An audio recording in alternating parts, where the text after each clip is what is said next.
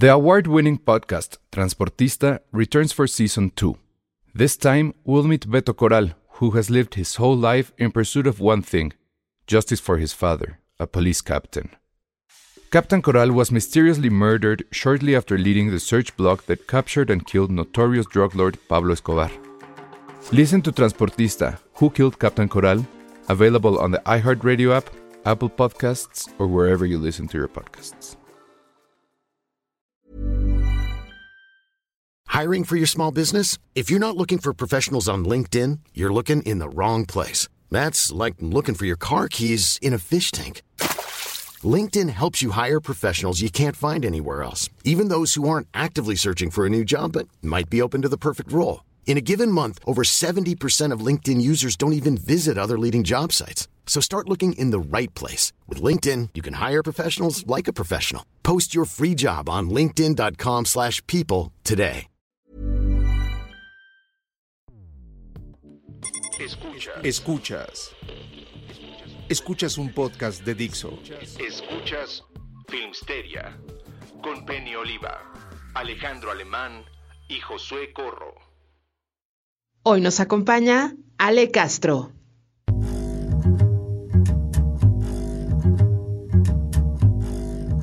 Hola a todos, bienvenidos a Filmsteria, el único podcast de cine que sigue a Tom Cruise y que le deseamos feliz cumpleaños, como si nos escuchara el güey, ¿no? Porque creo que viernes en tiempo podcast o es, es su cumpleaños, es el 3 o el 5. Y esto lo sé porque siempre que era la de nacido en 4 de julio, era yo el imbécil que decía el dato de, ¡ay, sí, es casi su cumpleaños! porque sí. Ya sé, es que yo sí soy fan de Tom Cruise, perdónenme la vida, a mí me cae muy bien. Creo que, no, no creo que pudiéramos ser amigos, pero sí me cae muy bien, maldita sea. A mí también me cae muy bien. A mí también, pero me da miedo un poquito. ¿Por? ¿Por qué te da miedo? Deberían de ver el documental este de la cienciología, donde Ah, está él, de hecho. sí, claro. como de, ay, Ok, quién sabe. El, el 3 de julio cumple Como 82. 58, me parece. No mames, está muy cabrón. Ujú. Es que este hombre sí va a morir por nosotros, ¿no? O sea, él va a morir en un set de filmación, me queda claro.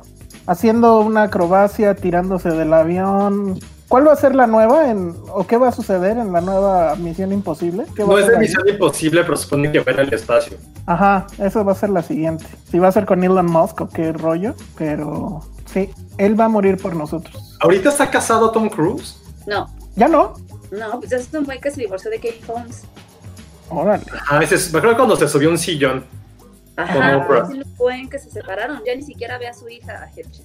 Tiene años, añísimos sin ver a su hija. ¿Neta? Yo creo que como 10 años sin verla. Porque me acuerdo de Nicole Kidman, me acuerdo de Penélope Cruz, de Kerry Holmes, pero no me acuerdo, no, no conozco muchos chismes de, de Tom Cruise. Solo sabía que quería ser este padre cuando era joven. O sea, quería ser cura, sacerdote. Qué padre. Qué miedo. No, pero sí da miedo ese güey, ¿no? ¿A, a quién le tocó? ¿A ti le te tocó en alguna alfombra, Ale? No, ¿verdad? Tom Cruise, creo que sí, en alguna de las de Paramount. Sí. Tampoco ha venido. Sí, Sí, se ha venido. Claro, es muy, o sea, es muy buen tipo, me cae bien, es muy buen, es como muy amable. No lo he manejado, dicen que es una pesadilla, pero este, pero me da un poquito de miedo. Y aparte es muy pequeño, Sí. muy pequeño. Es más Sí, no me chaparro acuerdo. que yo. Sí, es muy chaparrito, pero es de los últimos grandes como superestrellas que tenemos, como que todo Hollywood grita a Tom Cruise, es de los muy pocos. Creo que si él se llegara a morir, o sea, y toquemos madera, sí va a ser una muerte dolorosísima. Porque ¿quién más está a su nivel? O sea, por encima de él, ¿quién pudiera estar nada más? Harrison Ford. Va a ser una gran baja para los cientólogos, ¿no? O sea, No, pero en serio, ¿quién es, una- quién es mayor estrella que él? Hay otra vuelta. No, pero John Travolta no tiene el nivel que Tom Cruise. No, ¿quién es más estrella Sí, ahorita que él? Yo creo que nadie. No, pero yo hablaba de la cienciología. No, no, no, sociología no. Hablo de estrellato, neta, o sea, de nivel Hollywood, de todo lo que representa Brad ser Pitt, estrella. ¿no? Brad Pitt, DiCaprio y Harrison Ford, yo creo, ¿eh? Pero Brad Pitt y DiCaprio sí actúan. O sea, es que la gran diferencia es que Tom Cruise no es un buen actor, pero es una gran estrella. Ay, pues es como O sea- Keanu Reeves. O sea, no actuar, pero el, el No, pero es, es mucho más grande, es mucho más grande Tom Cruise. Claro. Mucho no, más grande. definitivamente es mucho más grande, pero estaba hablando a niveles de actuación de, no sé moverme, pero eres un gran tipo y has hecho personajes que te quedan bien dentro de tu nivel de actuación. No, Bruce Willis no está ni al, no le llega ni al talón a Tom Cruise. No. Johnny Depp Sí, tampoco. Yo creo que si hubiera continuado con su carrera como la llevaba, puede ser. Pero lo siento muy perdido. ¿A quién? A, Bruce Willis. O sea, como Sí, que- también, y también lo mismo que pasó con Johnny Depp. O sea, después también Johnny Depp, ah, o sea, lleva como 5 o 6 años en el anonimato. Tom Hanks puede ser, pero siento que es demasiado bueno, que es como se muere y es como... Tom Hanks no es galán. Ajá, exacto. O sea, tiene que cumplir con los requisitos de ser famoso, de, de este estrellato y ser galán. Tom Hanks ya es oficialmente el papá, ¿no?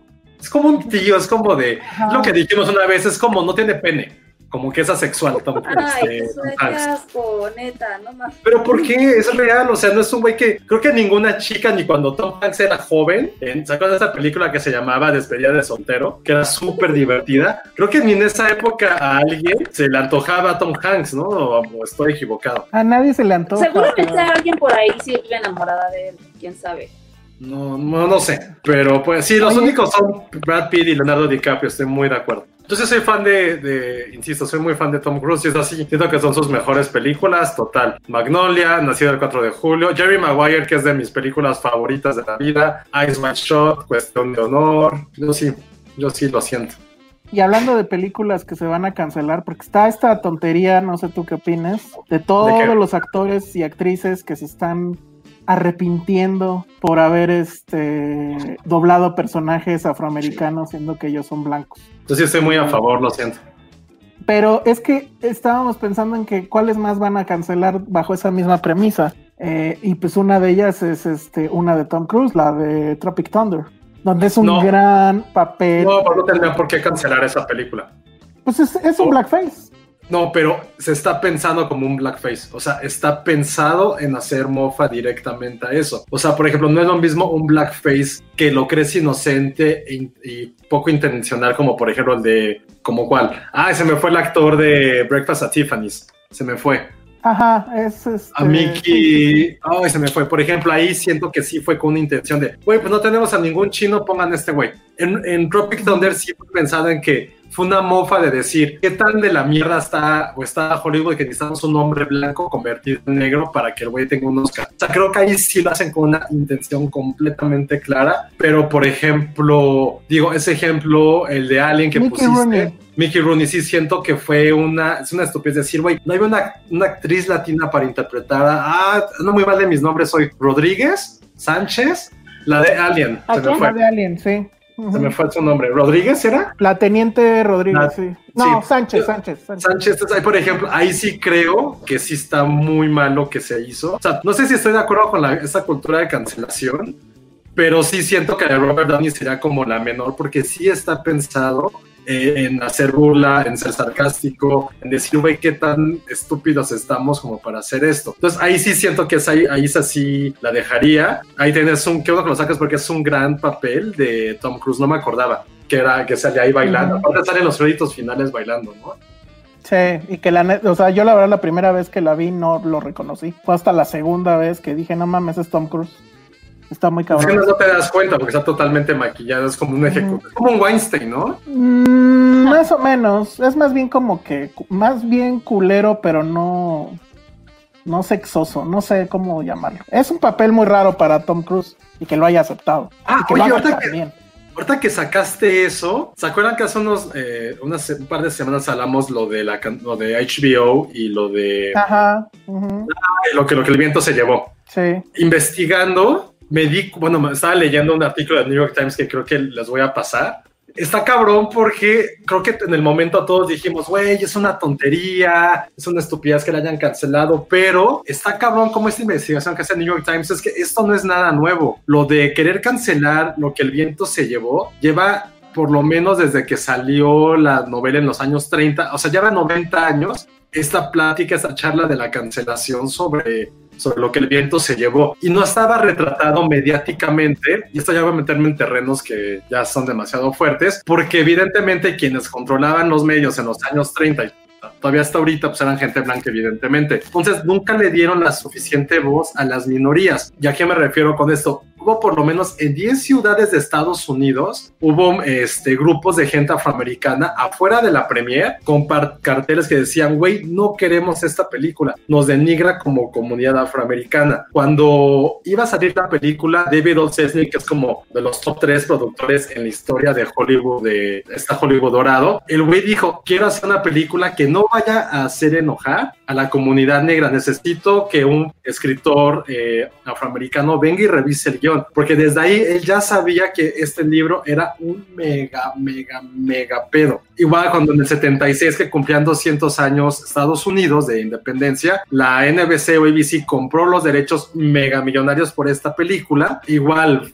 la gente afroamericana empezó a querer, quiso hacer boicot porque nadie la ha querido. O sea, durante casi, insisto, 80 años, ha sido una película llena de polémica que realmente ha denigrado a la comunidad afroamericana y es algo que yo no sabía. No, no, no, es que sí tengo todos los argumentos. ¿Por qué es el que la denigraba? Imagínense ustedes que antes de la primera, segunda guerra mundial hubo la primera gran migración de comunidad negra del sur de Estados Unidos al norte, cuando estaba en boga completamente la, este, lo que el viento se llevó. No, no, lo que el viento se llevó, no, ya en los años 40 apenas se estaba iniciando toda la parte de derechos civiles. Y todas las, toda la gente que migraba del sur al norte, la gente blanca les decía, güey, pero ¿por qué se enojan? ¿Por qué quieren, este, por qué denigran este pasado que tenían? Porque vean a los esclavos que salen de la película, eran esclavos felices. Entonces, esa parte era lo que la gente más odia de la comunidad afroamericana. Es como, güey, esta película representa algo que no es nuestra historia, que hacen ver a la gente que era esclava como gente feliz. Entonces, es algo que a nuestra cultura hemos tratado de luchar durante décadas y siglos y por esto. Y llega una película que dice, ah, ser esclavos es bueno. Y esto, ojo, no es que yo lo esté diciendo, fue del artículo que leí, porque yo tampoco conocía esta historia, y sobre todo que llevan tanto, pero tanto, tanto tiempo tratando de boicotear, o que por lo menos haya ese mensaje de, güey, esta película está creada, todo lo que quiera hacer Warner ahora, ¿no? Es que, esa es, es que esa es la parte donde yo digo, o sea, ahora que vino toda esta, a mi parecer es una gran tontería esto de Frank Azaria, que bueno, ya venía desde antes, pero otra vez, ¿no? De que no va a volver a doblar a Apu. Este, no me acuerdo qué otra actriz que no va a doblar a la chica en, en este en Boyan Horseman, que es una asiática, no sé, bueno, asiática estadounidense. O sea, bueno, y entonces cómo le van a hacer ahora? O sea, ¿quién va a doblar a Stewie? O sea, ¿qué perro va a tener que doblar no, a Stewie? o qué un perro con una raza o, de o, o, o, qué, o qué, ¿de dónde van a sacar a la raza, a la gente de piel amarilla? Para hacer esto. O sea, a lo que voy es. Por ejemplo, alguien puso de Bojack Horseman. Oye, pues es que una cosa es alguien que sea afroamericano, alguien que sea mexicano, un mexicano, a hablar de alguien que es un perro. No, así no podemos. A lo que voy es que no sirve de nada. O sea, justo vi varios tweets de gente de color que decía: A ver, ¿en qué momento en las marchas que están pasando ahorita les dijimos que queríamos esto. O sea, lo que queremos son los derechos básicos que desde hace no sé cuántos siglos no nos dan. De nada sirve esto. Pero creo que yo creo que de nada sirve. más, allá, más allá de darle a, a, estas personas pues, chamba, no sirve de nada. Ahora, hay, hay, evidentemente sí, hay muchos ejemplos en Hollywood donde dices, híjole, sí se pasaron, como por ejemplo, sí estoy de acuerdo con Breakfast at Tiffany's. O sea, ese papel de Mickey Rooney sí es una burla, porque además es un estereotipo, pues, ¿no? De, los chinos o japoneses o lo que quieran. En eso estoy completamente de acuerdo. Pero si alguien decide que va a hacer su película y que la mejor persona con la que puede contar para doblar a el hindú, que es una caricatura además, pues es Hank Azaria, que además avienta 80 voces, pues yo creo que esa es una decisión creativa que se vale. Porque además el personaje, el personaje no es un personaje que denigre en ningún momento, creo yo, a, a, los hindús o, a los indios, más bien. No, pero por ejemplo, como, creo que. Como el, como el de Disney sí lo hacía, ¿no? Y ese tuit de una chica afroamericana, y creo que sí fue bastante. Fue muy poco afortunado, porque, por ejemplo, y ahorita a lo mejor aquí sale que nos puede decir. Es, es un ejemplo muy tonto. A lo mejor suena muy exagerado decir, güey, pues de qué sirve. Pero esa persona que escribió ese tweet no sabe si realmente para hacer el papel de Apu llegaron 50 personajes de la India y no se los dieron. O sea, realmente no lo sabemos. Igual para él. No. no. es que, pero no lo podemos saber. O sea, literal, no lo podemos saber. Lo que no estoy pero, de acuerdo, así, lo que dicen los hombres, estoy arrepentida, güey. No creo que está arrepentida. Que regrese el cheque, decían.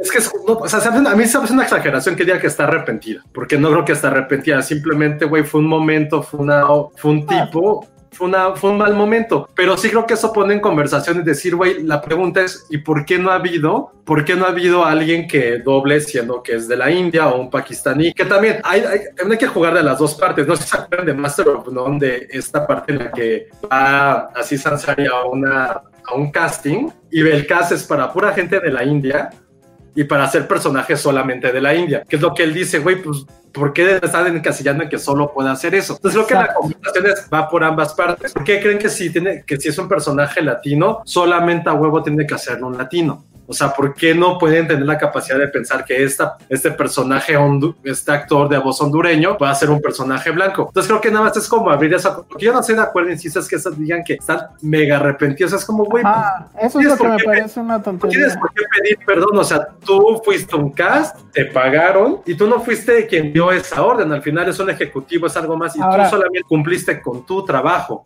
Si el personaje fuera un personaje que denigra a los este, asiáticos norteamericanos, bla, bla, bla, pues órale, igual ahí la disculpa cabría y eso, o sea, Mickey Rooney se tendría que disculpar, que no sé, supongo ya está muerto, ¿no? O el que escribió eso, porque en el libro original de Breakfast at Tiffany's, ese personaje creo que ni aparece. O sea, lo metieron como un comic relief, tal cual.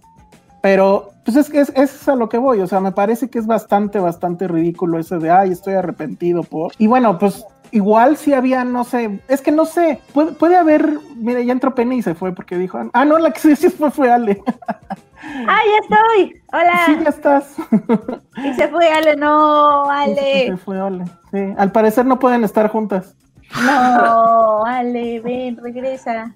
Pero bueno, ya nada más para cerrar, o sea, no creo que ayude en nada ese, ese asunto. Todo lo de los arrepentidos está lleno, no sé. Sí, no me encanta el arrepentimiento, ¿eh?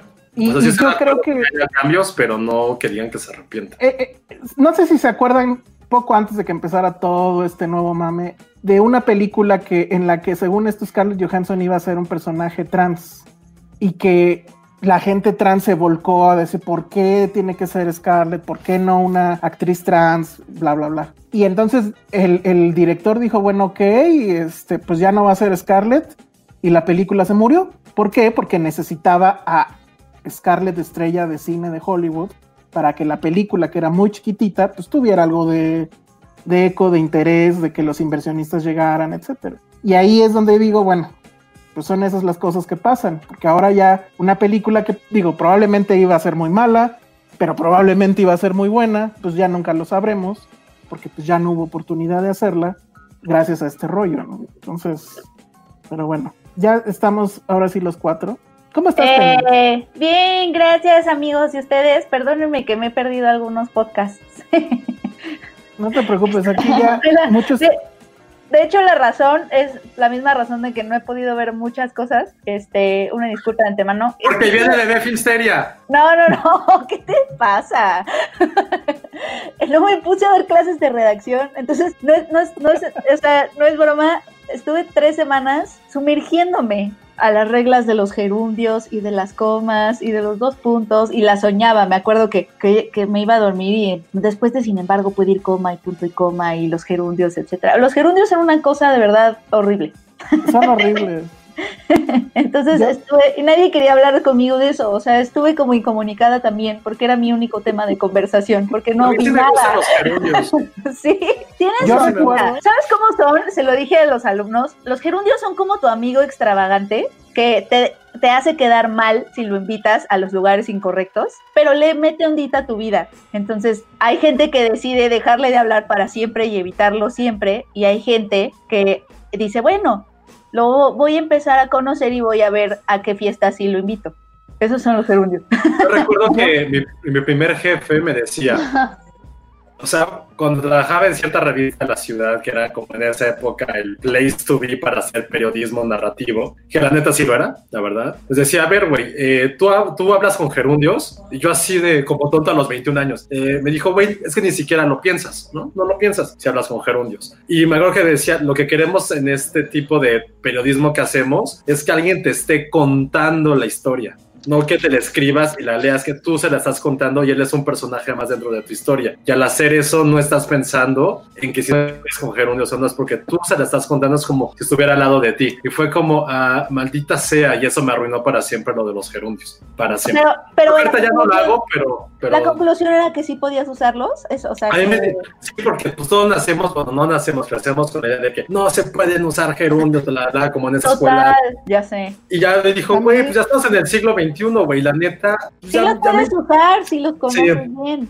Ajá. La primera vez que, bueno, cuando entré a trabajar, ¿qué pasó? Perdón, ¿Cuál es la Es que ahí en el chat nos pone, ¿cuál será la película con el mejor gerundio en su título? Nuestros temas, así. Ay, no sé. Eh, No mames, te la, te la volaste. la mejor gerundio en su título.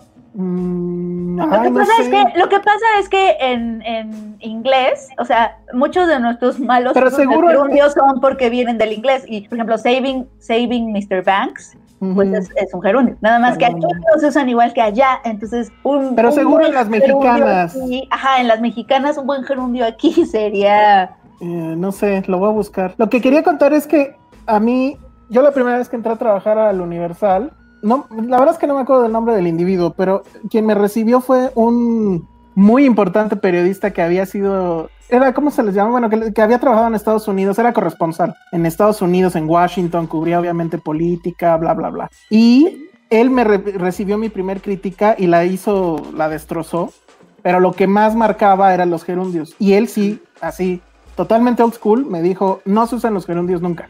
Nunca. no, Nunca, usan, ah, sí. se pueden usar. Y luego le dije de cómo quería que se llamara la columna, que pues es cuando salió lo del Salón Rojo, y me dijo que no, que estaba bien tonto.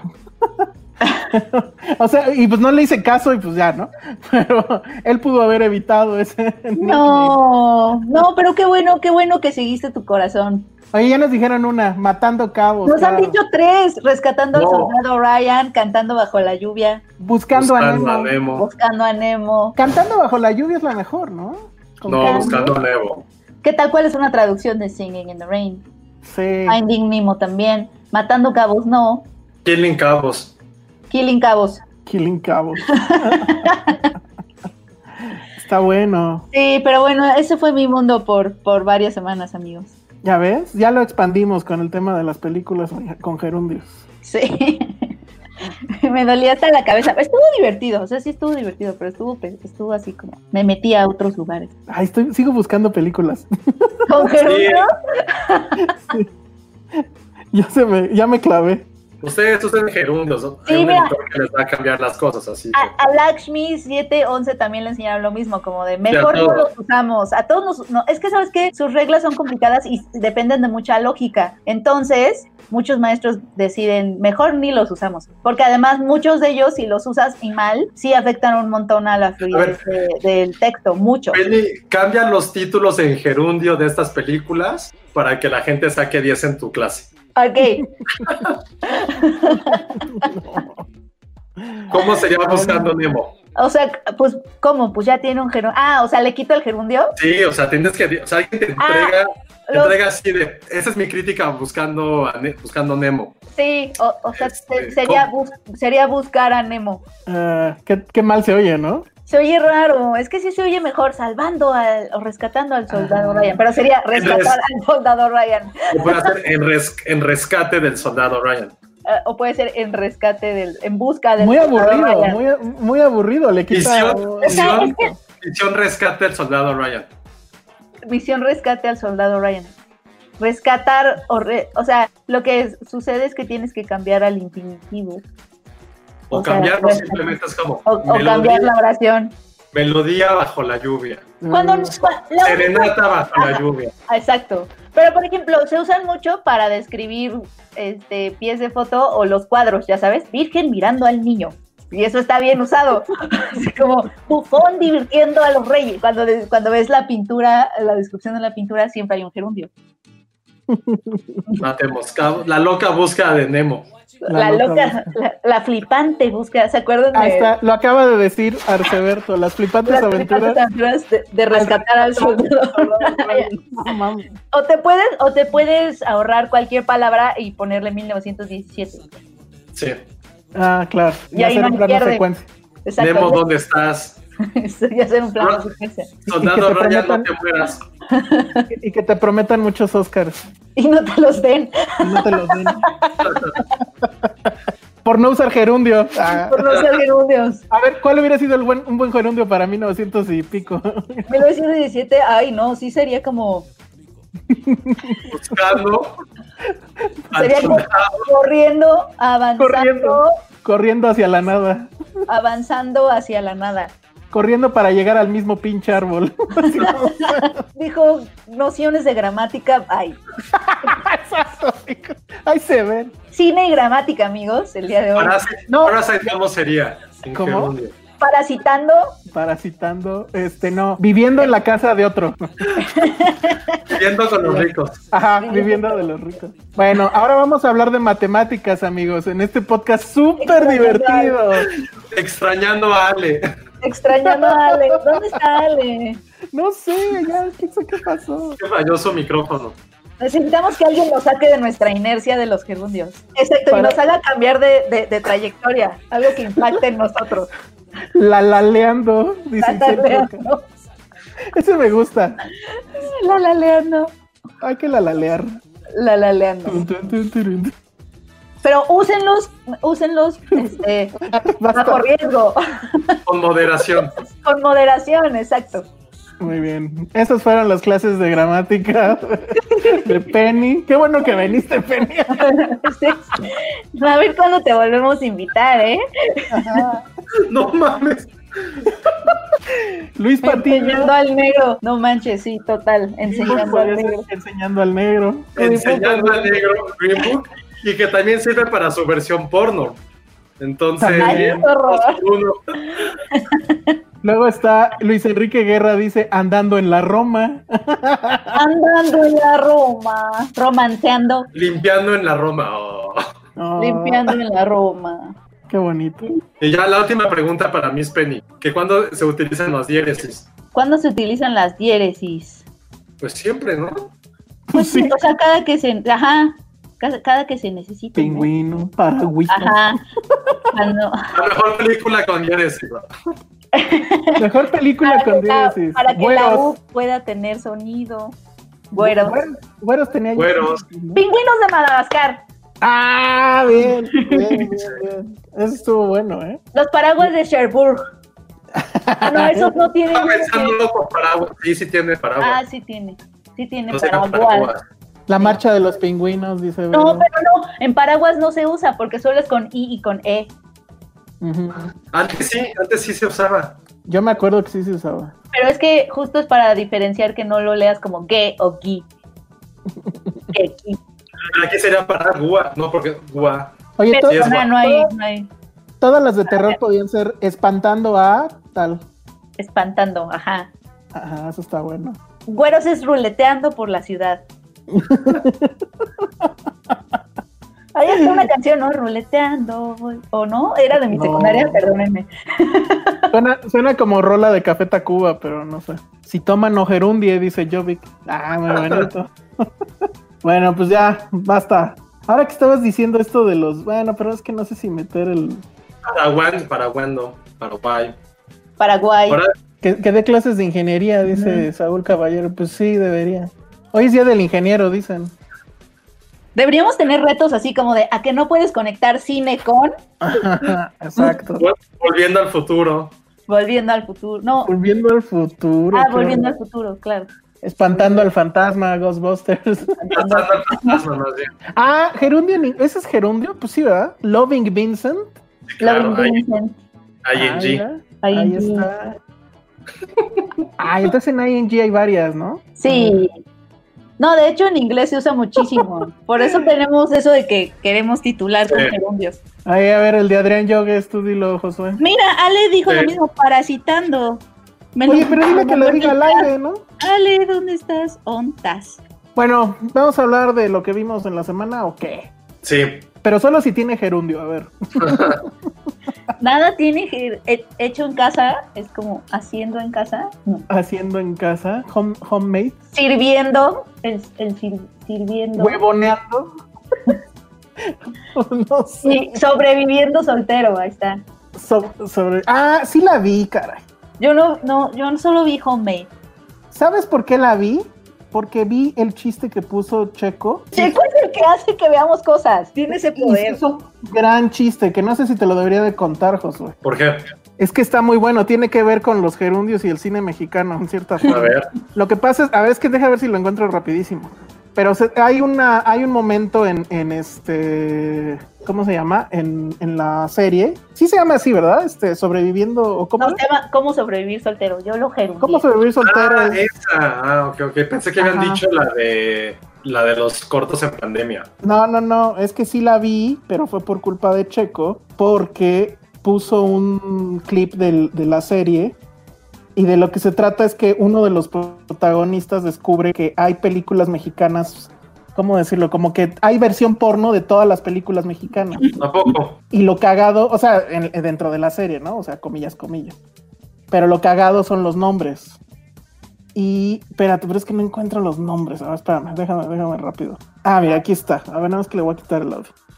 Mira, está, por ejemplo, no se aceptan eyaculaciones. ¿Qué culpa tiene el dildo?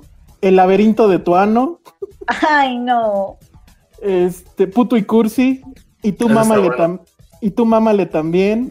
Ay, no, no. Encima de Lucía. ¿Cómo follar con tu chacal? ¿Esa cuál es? Y la de cómo cómo divorciarte de tu Ex, no algo sé, así. algo así, ajá. Presunto culiable, esa es la mejor. Y esa está muy fuerte, no me gustó. no me gustó. No.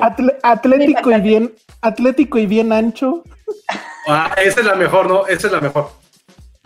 Luego Sí, totalmente. amor- amores puercos y nosotros Ah. los robles. Nosotros los robles porque es una película gay. Órale.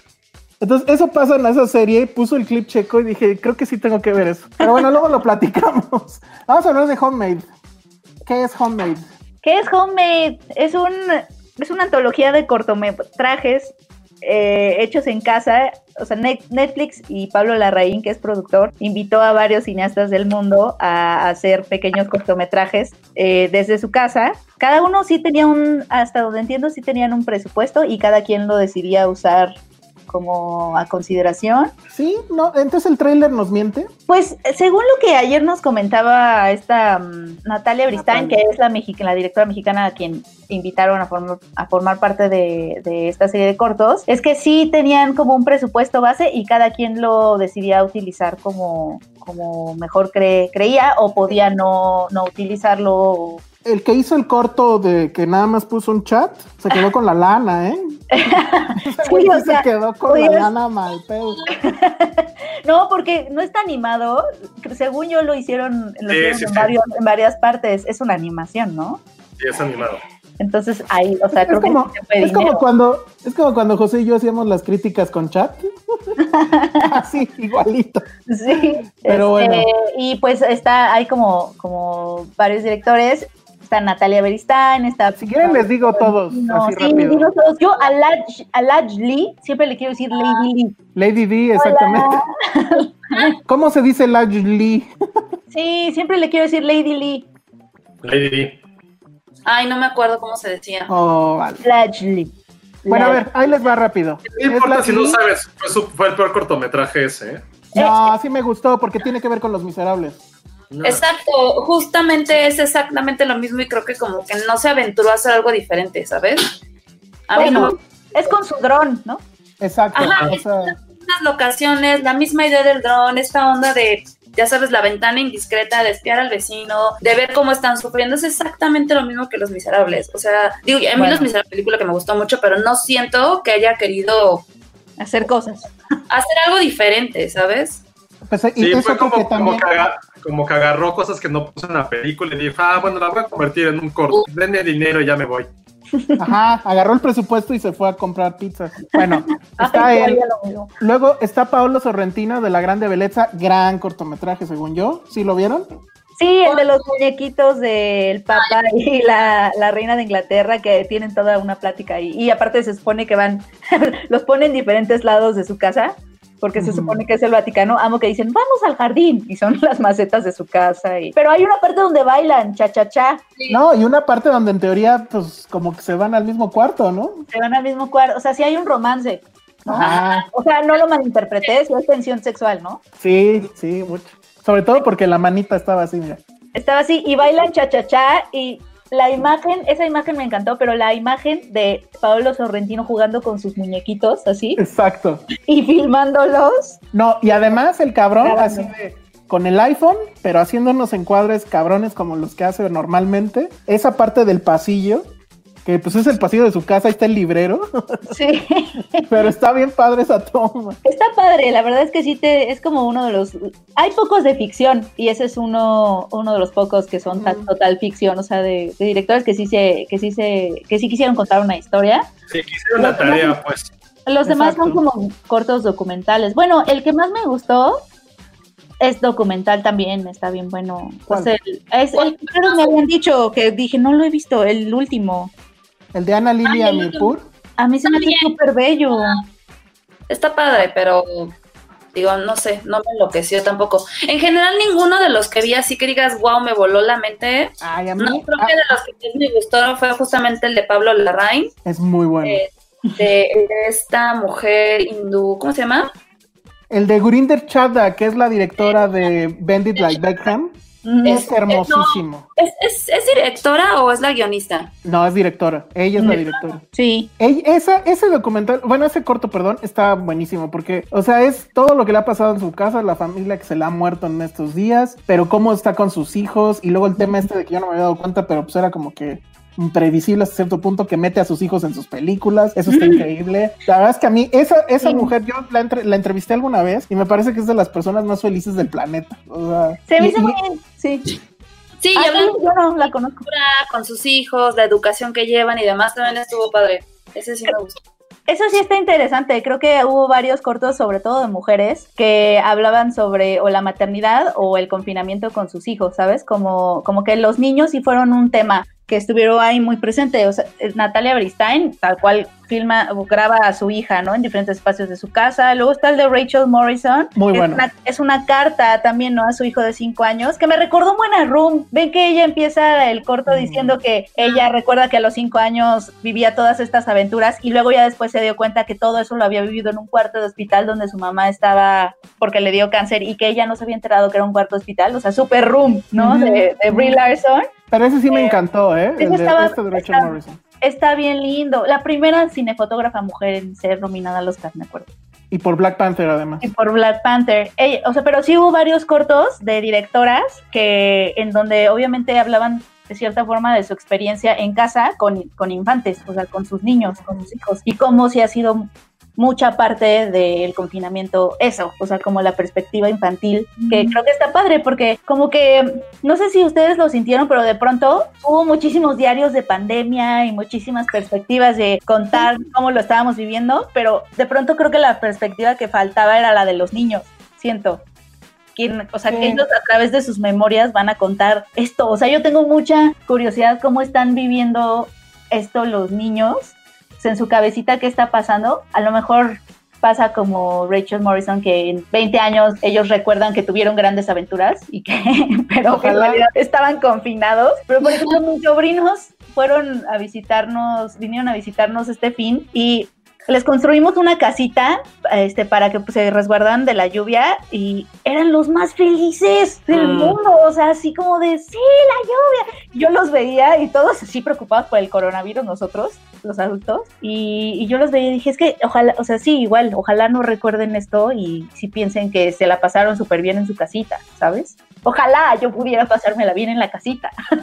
Sí, exacto. Luego eh, dicen que cada que entra un comentario, Ale es como Mike Wazowski en la transmisión porque No el comentario tapa su cara. ya, Ah. aparezco en la portada. Bueno, no tiene nada que ver. no pasa nada. Lo siento, Ale. Luego está, bueno, el de Pablo Larraín, que es básicamente un chiste, pero Sí, es un muy buen chiste. Es un súper buen chiste. Sobre todo el final de, si el virus se inventó para gente como tú, entonces que viva el virus. Que todos lo hemos pensado. Sí, todos lo hemos pensado. Sucede que, que y esto pasa en, en ambos géneros, o, o- o- o todos los géneros. Los, o sea, los exes sí tienden a buscarte en momentos Sí. de crisis. ¿Cuántos exes los han buscado en esta pandemia? No lo voy a revelar. Ah, pero sí es, sí es más de uno, ¿no? Penny? Fíjate que a mí no me han buscado exes en esta pandemia. Yo creo que no se acuerdan de mí. Los gerundios. Los gerundios. Sí, no, exes, exes no me han buscado. Pero sí es una cosa, ¿verdad, Ale? Sí, todo un tema. ¿A ti también te han buscado, Ale? No, Ah, muy bien. Entonces todos vamos a mentir al respecto, ¿ok? No, como la verdad que- es que a mí tampoco me han buscado. Pero sí, como que en tiempos de crisis te dan Sí, ganas sí, de buscar a tu ex o tu ex te busca y así. Y Es entonces que- creo que agarra esa broma. El clásico, era, el clásico era en el temblor. O sea, yo me acuerdo de un temblor ya de hace muchos años que sí me buscó una ex. Pero creo que ha estado temblando tanto que ya se volvió como X.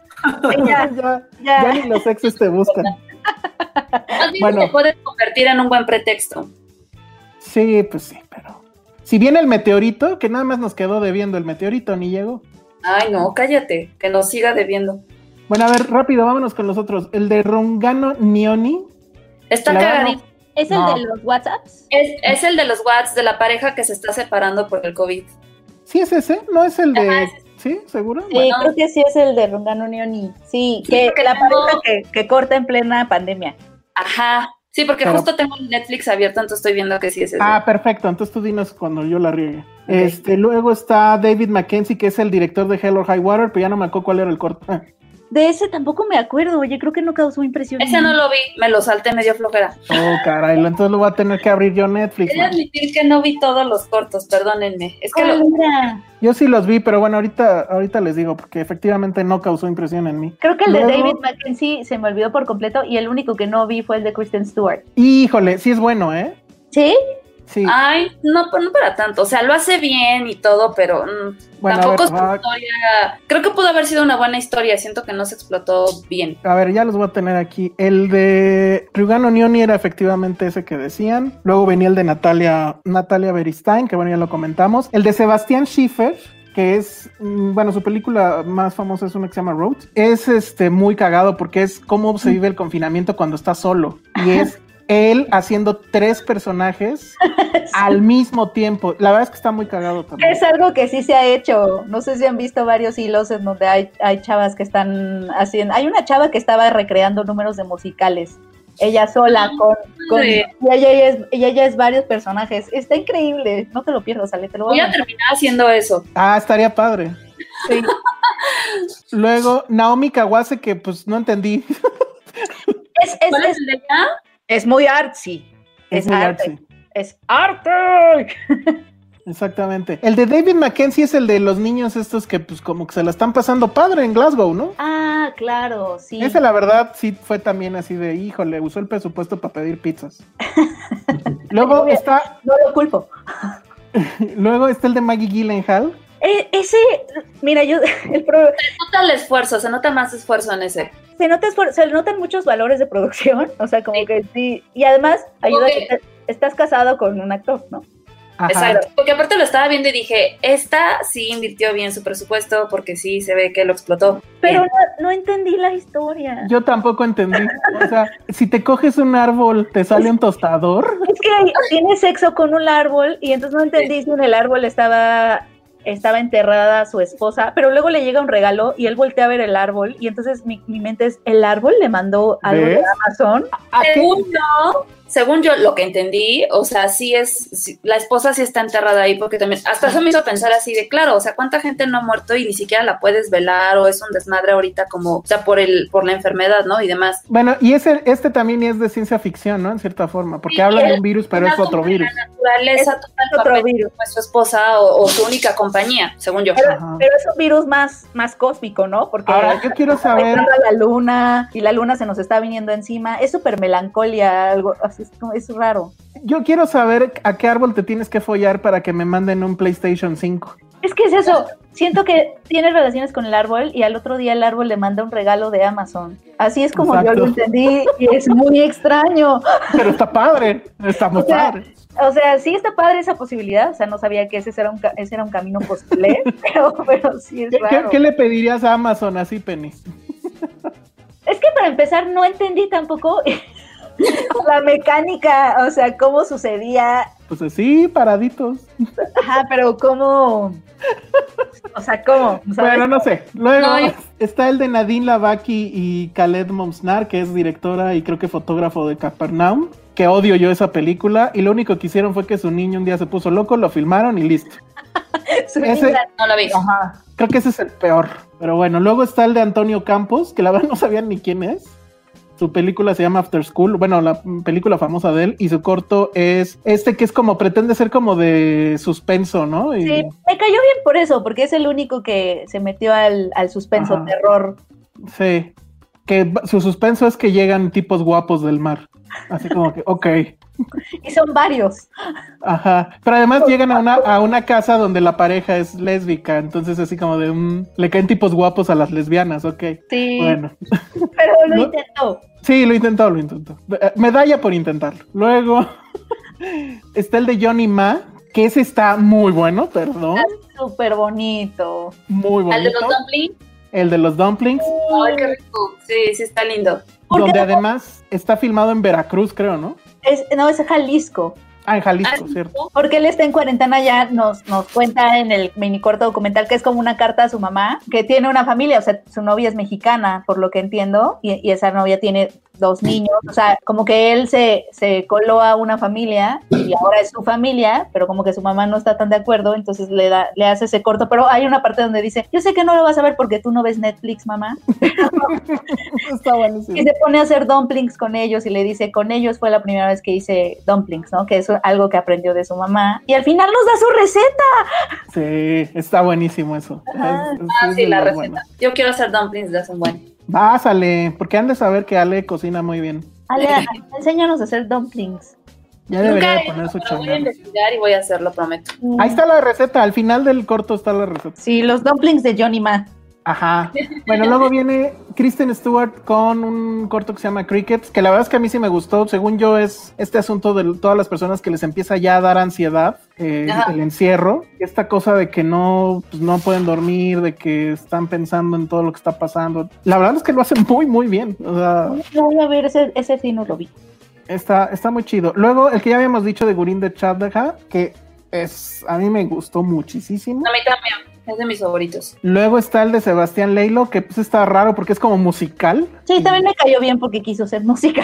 Ajá, me cayó bien, pero no está en mi lista. Sí. Y al final, el de Ana Lili Amirpur, que la verdad es que creo que sí es el mejor, A mí me gustó un montón. pero cañón, o sea, agarra. ¿Se acuerdan? Su película famosa era esta que se llamaba A Girl Walks Alone in the Night, algo así, ¿no? El cortometraje podría llamarse A Girl with a Bike in the Day, ¿no? Alone. Alone.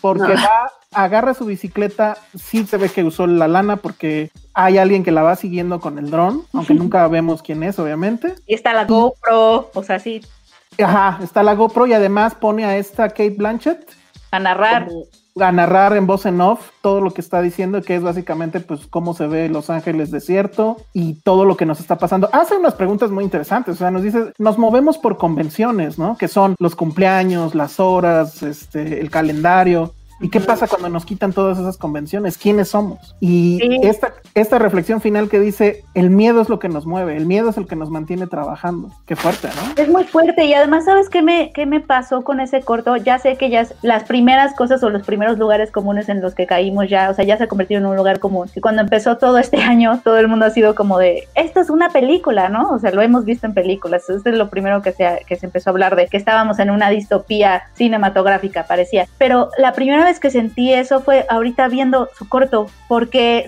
la narración está escrita como si estuviera explicada ya sea para gente del futuro o a un alien, ¿no? Porque empieza a explicar, es el año 2020. Tenemos que usar máscaras, no podemos salir de nuestras casas. O sea, le está explicando a alguien que está fuera de esto, ¿no? A nuestro, a nuestro pasado, o sea, le está explicando al pasado a alguien de A nuestro 1950 yo del pasado. a nuestro o al- al mil- o a la gente de 1950 le está, le está mandando una carta de lo que está pasando en 2020 o a gente en el futuro o a gente de otro planeta. Y entonces sí sentí la distopía muy cañón.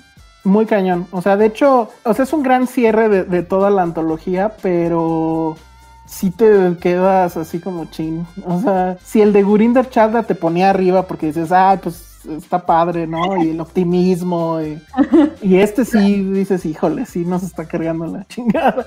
Pero este, la verdad es que en general, en general creo que bien. O sea, usualmente este tipo de ejercicios son muy irregulares. Aquí obviamente pues hay de todo.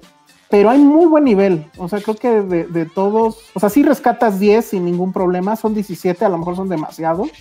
Pero pues, está increíble que, que hayan juntado a todos este talento, ¿no? O sea, Natalia Beristain, Paolo Sorrentino, lo- la Ryan, este, Gurinder, bueno, todos. La verdad es que está muy Y de muy muchos padre. lados, Kristen Stewart, sí está, o sea, Sorrentino, no, decía Natalia, ay, este, Sorrentino va a ver y, y pensé, debí de haber levantado más mi cocina. Qué buena onda. Nosotros también la entrevistamos, ahí está la entrevista en nuestro canal de, de YouTube. A mí sí me dijo que era con lo que tuvieras, ¿eh? O sea, que con lo que tuvieras en casa tenías que hacer. Pues Pero supongo bueno, yo- que si no se perdía un poco esta onda del homemade, ¿no? Sí, a lo mejor sí les, a lo mejor fue una mezcla de ambas, como que sí les dieron algún dinero por si tenían que comprar alguna cámara, pero tenía que a lo mejor ser en su casa o algo así. Bueno, Sí. me queda claro que a Ana Lili Ampur le valió madre, ¿no? Pero está bien, porque ella sí se salió. O sea, con Se sana distancia y la, el cubrebox y lo que quieras, pero sí se salió. Está bien padre su corto, sí me hizo sentir como, "Ah, chale, chale, ¿A, chale. A Josué no le gustó ninguno o por qué tan callado? No, no, le No, neta, ninguno me hizo sentir absolutamente nada. Lo siento. Uh, Solo me, solo me gustó el de la raíz, la verdad. el del chiste, está muy cagado ese chiste. Fue lo único, pero en realidad, este, no. No, no, no me encantó. Sentí que fue como hacer la tarea bajo los mismos cánones y los clichés de siempre. O sea, le dije, Ale, ¿cuánto va a haber uno de esto? Y otro de esto, hacer como de... "Ugh". Y pues no, a lo mejor yo soy muy... poco- soy, es como mi equivalente a Midnight Gospel. Fue esto, así como de... ah, ok. No, no, no, Ah, no, aquí sí hay más onda. No, no, no. Qué mal. O sea, lo que, lo que sí es cierto es que, o sea, como que sí muchos recurrieron al, un poco el cliché, o sea, sí se volvió cliché de los niños, ¿no? O sea, creo que Sí. ese, ese fue el tema más recurrente. Pero al- a, la vez no me molestó, o sea, no, no, no lo sentí como cliché, lo sentí como algo que tenía que salir de... O sea, sí, pero también siento que de repente se apegaba mucho así de, ay, encerrados, pobres niños, sufrimos, o sea, no sé. Pero no hay ningún corto de los niños sufriendo, ¿o sí? Pues no como tal, pero pues sí es como el retrato de estos de, pues estoy así ahí aburrido, enloqueciendo. No sé, hubo uno que literal me dio mucha flojera y que ya te- le, cambié porque dije, no entiendo. Seguro es el de Nadine Lavaki que puso nada más a su hija a... Ese, creo que era ese. Sí, ese tampoco me gustó mucho, pero sí, sí creo que era una perspectiva que a- al menos a mí, yo sí... Al final el de Beristain también fue como muy de, esta niña se está muriendo de aburrimiento.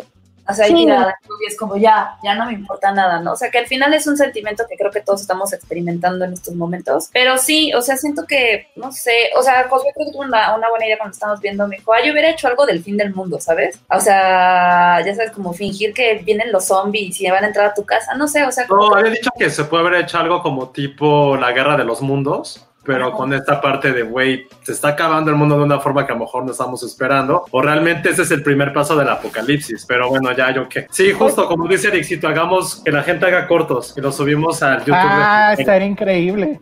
Háganlos Sí. y sí los subimos al canal, ¿eh? Obviamente. Sí. Pero ya no pongan a sus hijos, por favor. No, no es cierto. pongan a sus perros, a sus mascotas. Sí estaría chido, ¿eh? Uno de perritos, falta uno de perros. Por eso, que pongan a sus mascotas. Ah, ya había uno, no sé si lo vieron, según yo, una sala de... ¿Ustedes lo compartieron? No.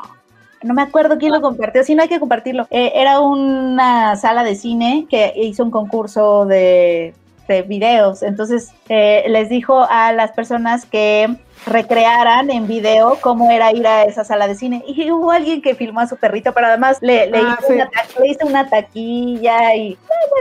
Sí lo compartimos. Y al Sí final, sí, lo vi, creo que lo vi acá en... En- estaba bien bonito. Bueno, vientos, ya nos llevamos un chorro hablando de esto, entonces vámonos a lo que sigue. ¿Quién vio Eurovisión? Nada más, Valde. No, yo también. Ah, bueno, yo también, de hecho, pero pues van. Vas, Josué, tú que no has hablado nada.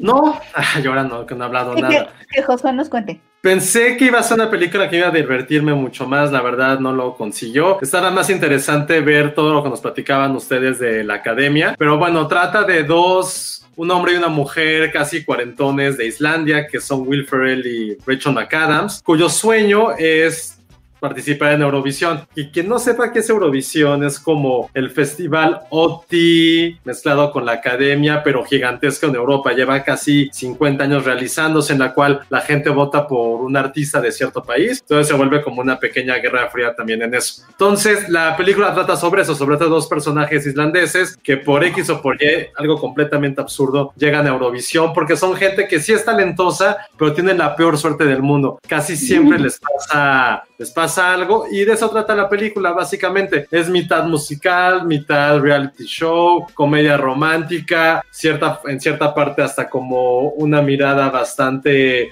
pueblerina de lo que es la cultura islandia, de islandica, pero al final de cuentas divertida, es del mismo equipo que hizo puta, hace casi 15 años Wedding Crashers, que no es que ya va a cumplir 15 años esa película. Mejor vean La verdad, lo, lo habían dicho que iba- era como la comedia del momento, la comedia que había hecho Netflix. Y sí, hay cosas muy divertidas, sobre todo los personajes secundarios. Hay personajes de ciertos países que son exageradamente divertidos, sobre todo uno de Rusia. Pero creo que aquí lo que me falló es que Will Ferrell Oye, algo que yo quería decir de lo que estás, o sea, de lo que estás diciendo de esta visión de Islandia y no sé qué. Fíjate que a mí, yo sentí que quisieron hacerla como muy europea y así de te odiamos gringos y no sé qué, y terminó siendo una comedia súper gringa con, con una visión súper gringa de, de tanto del festival como de cómo quisieron representar a los islandeses, este, o sea, todo en general, no sé. Yo, O sea, yo creo que- sentí, yo, Sí, no, yo sentí que era, que era como, ay, ¿cómo se llamaba esta? Zoolander. Es como un remake de Ándale. O sea, el tipo es tonto, pero no sabe que es tonto y cree que es súper chingón y su Y papá no quiere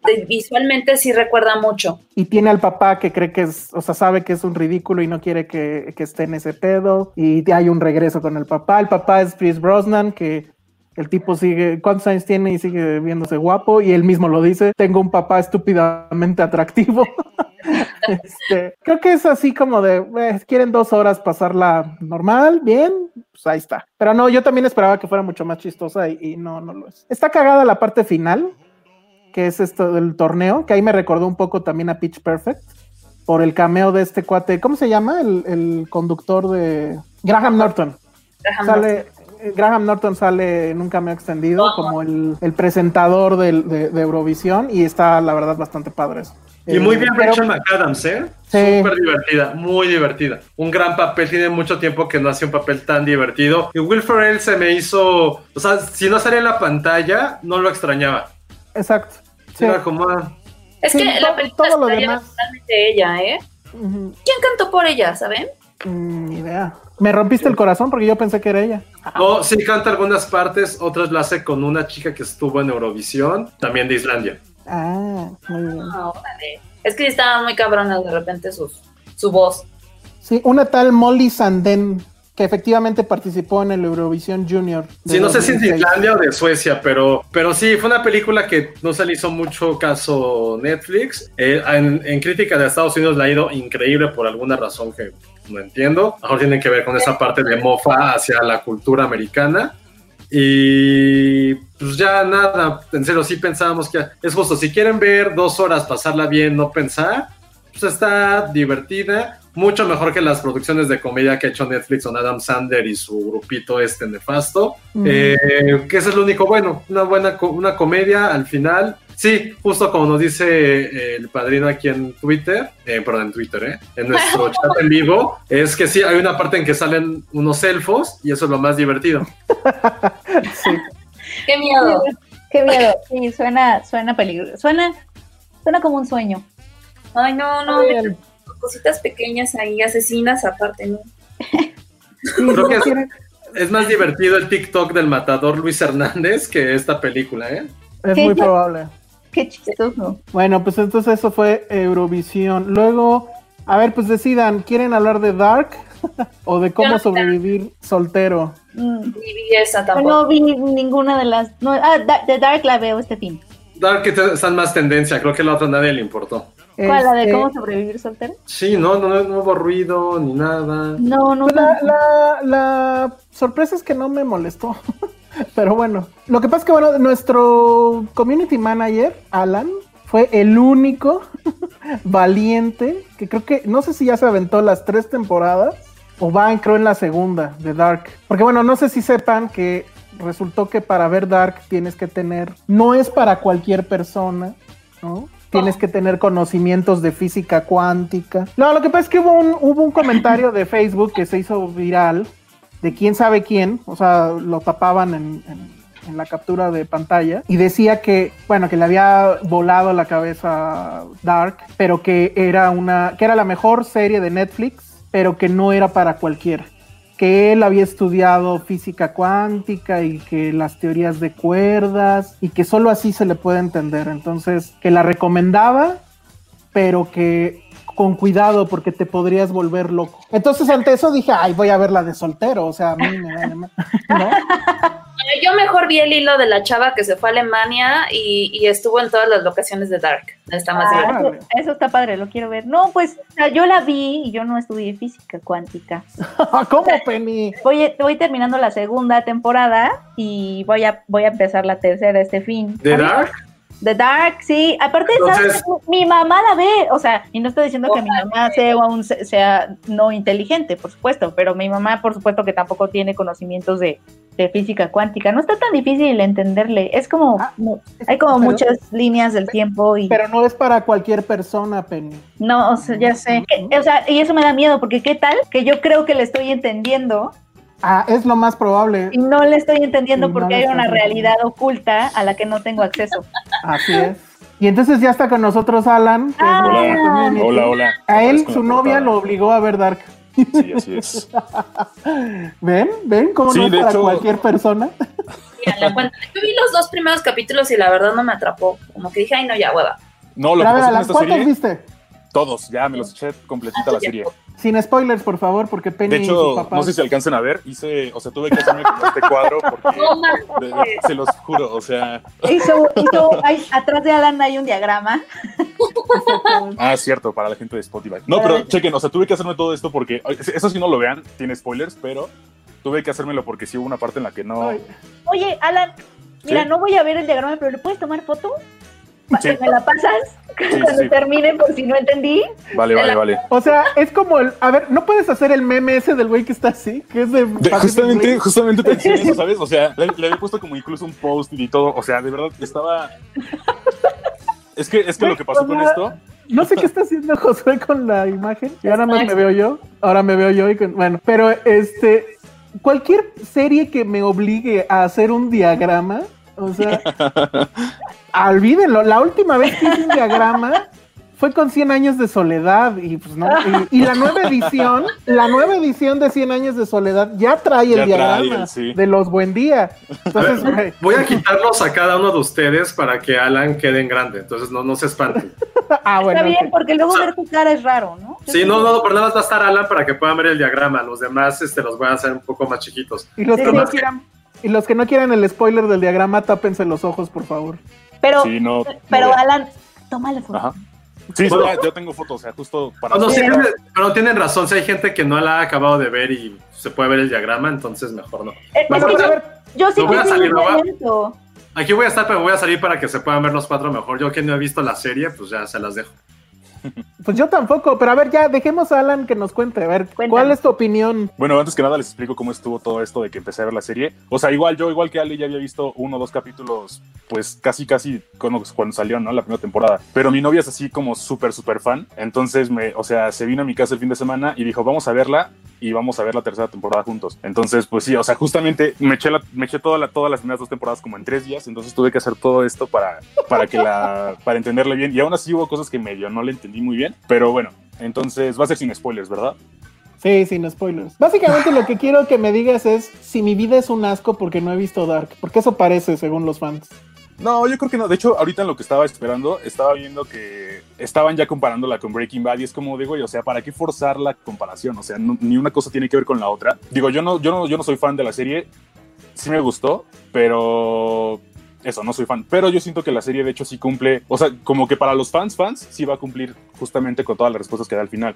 Como decía, hubo cosas que a lo mejor no, o sea, como que quedaron al aire, pero también siento que estuvo bien eso. O sea, finalmente, lo que importa, las respuestas que importan, sí están ahí y están como muy precisas. Ahora, la tercera temporada, también había un meme por ahí que decía como un usuario común, ¿no? Así como, por fin le entiendo la, la- la línea temporal de Dark. y luego decía abajo los escritores, vamos a meterle líneas, no, ¿cómo? Líneas del tiempo, no, no me acuerdo, les paso luego el meme en Twitter. Pero bueno, entonces el punto fue que, o sea, en la temporada 1 y 2, como que logras entender la parte de las líneas del tiempo, o sea, como que esa, esa parte ya no está tan complicada. El problema viene en la tercera temporada. Ya no entendí nada. Porque de es, que, es que así está la serie, o sea, empiezan en, la en la en las primeras dos temporadas, o sea, solamente es de que viajes en el tiempo. eh, Y los giros de, oh, están- no, él es él. Sí. Yo creo que valdría la pena que nos dijeras de qué trata la serie, porque yo no entiendo nada. O sea, yo me entendí que alguien se pierde y ya no. Sí. Qué reto, Qué reto. Sobre todo, Es que pero ese es el apúrale, problema. apúrale a decirnos eso porque Entonces, por ejemplo, si alguien me dice, te recomiendo ver esta serie, yo le digo, ah, ya ver de qué trata o de qué es o qué. Ajá, ¿de qué trataba? Es de paradojas. Es que quiero, quiero ya pasar rápido el tema Dark, porque en realidad lo que está causando conmoción en el chat es tu voz. O sea, Sí. están pidiendo que si les grabas audios, que si Josué se fue porque no aceptó que alguien tuviera mejor voz que él. Este, no sí, sé, es lo que entonces- estoy viendo ahorita. Ajá, creo que vamos a hacerle como en los, este, ¿cómo se llaman estos? Los este, honest trailers.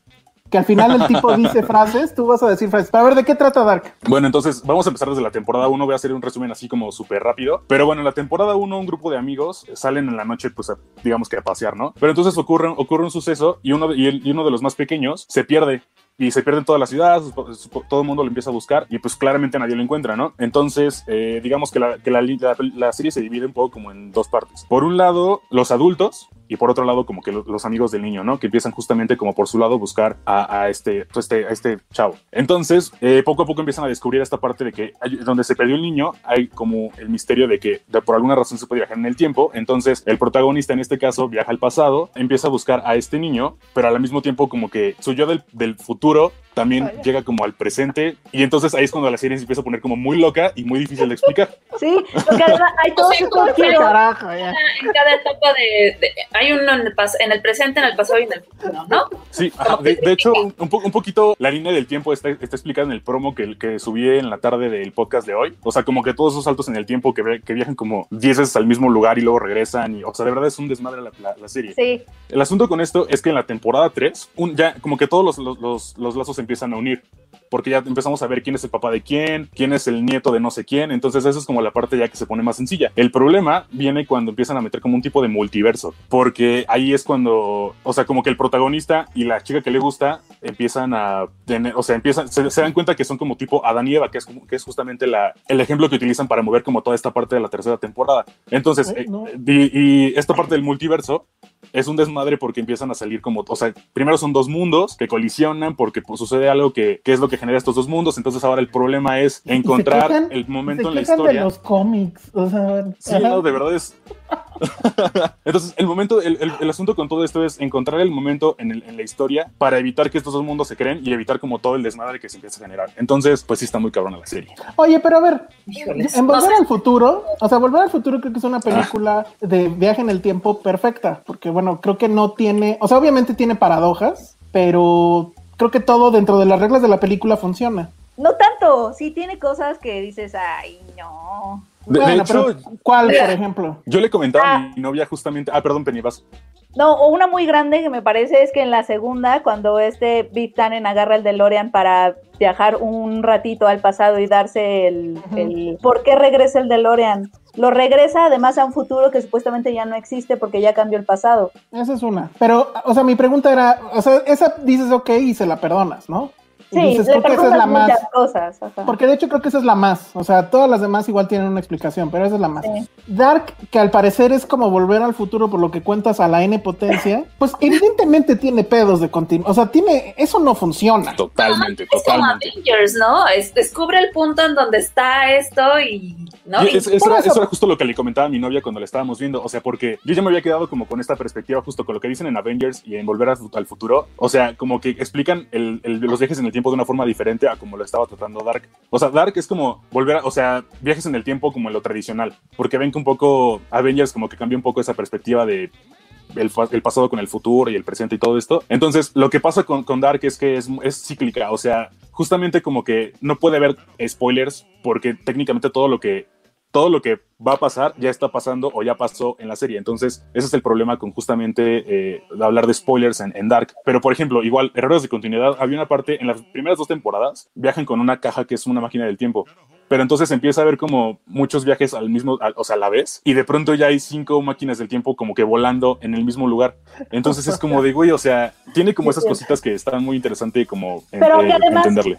A mí, me, a mí lo que me provocan esas cositas como de continuidad es esta inseguridad de creo que hay algo que no estoy entendiendo. Totalmente. O sea, creo que hay algo que no estoy viendo. O sea, como que te genera mucho gaslighteo con tus propias, con tus propias ideas. Pero es una relación, es una Ah, relación. ¿saben qué? Yo me espero al audiolibro, la verdad.